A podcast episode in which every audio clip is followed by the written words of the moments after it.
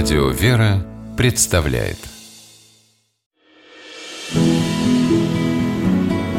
Имена, имена милосердие.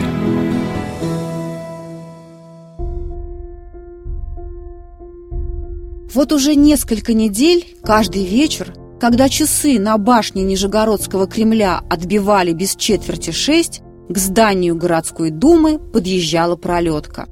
Извозчик кого-то терпеливо ждал. Иногда ждать приходилось долго, но извозчик не трогался с места, пока из подъезда думы не выходил высокий, худощавый господин в добротном сюртуке из дорогого сукна и французской шляпе. Заметив пролетку, человек качал головой и восклицал «Братец ты мой, опять приехал!»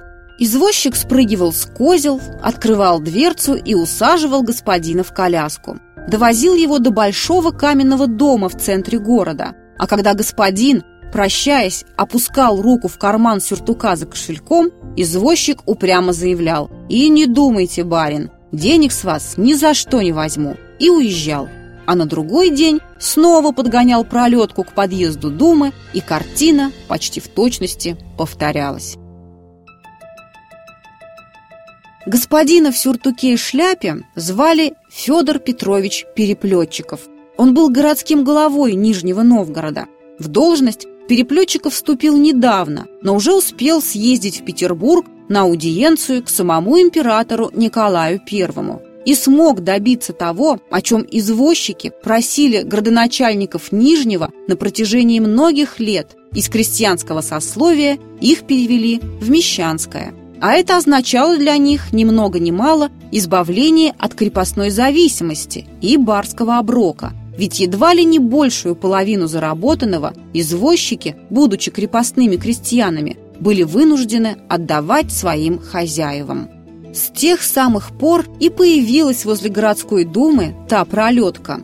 «Вы нас из бедности да из нужды вытащили», передавал извозчик Переплетчикову слова благодарности от своих товарищей и стал делегатом от всех благодарных нижегородских извозчиков, встречая городского голову со службы и отвозя домой. Федор Петрович, несмотря на то, что родился в богатой купеческой семье и рос в достатке, никогда не оставался равнодушным к нуждам ближних. Сказалось отцовское воспитание – академическому образованию для сына родитель Переплетчикова предпочел евангельскую науку милосердия, любви и сострадания. Мальчик с детства видел, как отец раздает милостыню, жертвует храмам и монастырям, опекает бедняков и сирот. Став наследником семейного капитала и бизнеса, Федор пошел по его стопам – Вскоре чуткого, щедрого, доброго купца Переплетчикова нижегородцы захотели видеть своим градоначальником. Федор Петрович вступил в эту должность в непростое для России время. Шла Отечественная война 1812 года. Спасаясь от наполеоновской армии, в Нижний приехали беженцы. Не раздумывая, Переплетчиков предоставил для их размещения собственный дом –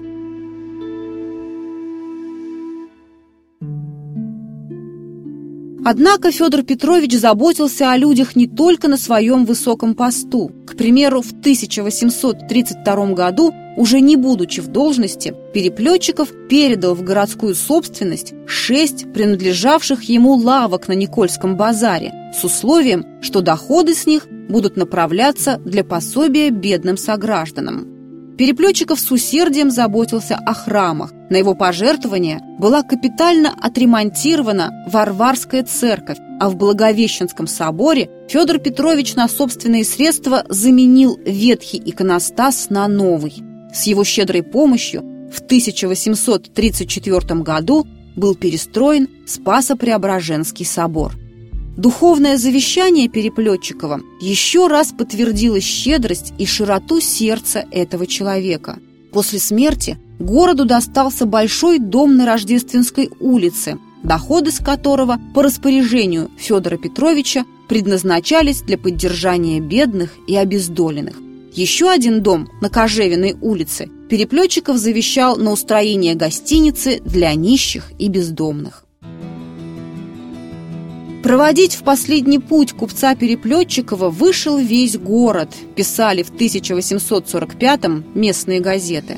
С тех пор прошло много лет, а имя Федора Петровича по-прежнему не сходит со страниц нижегородской прессы. Люди помнят этого щедрого человека и его добрые дела.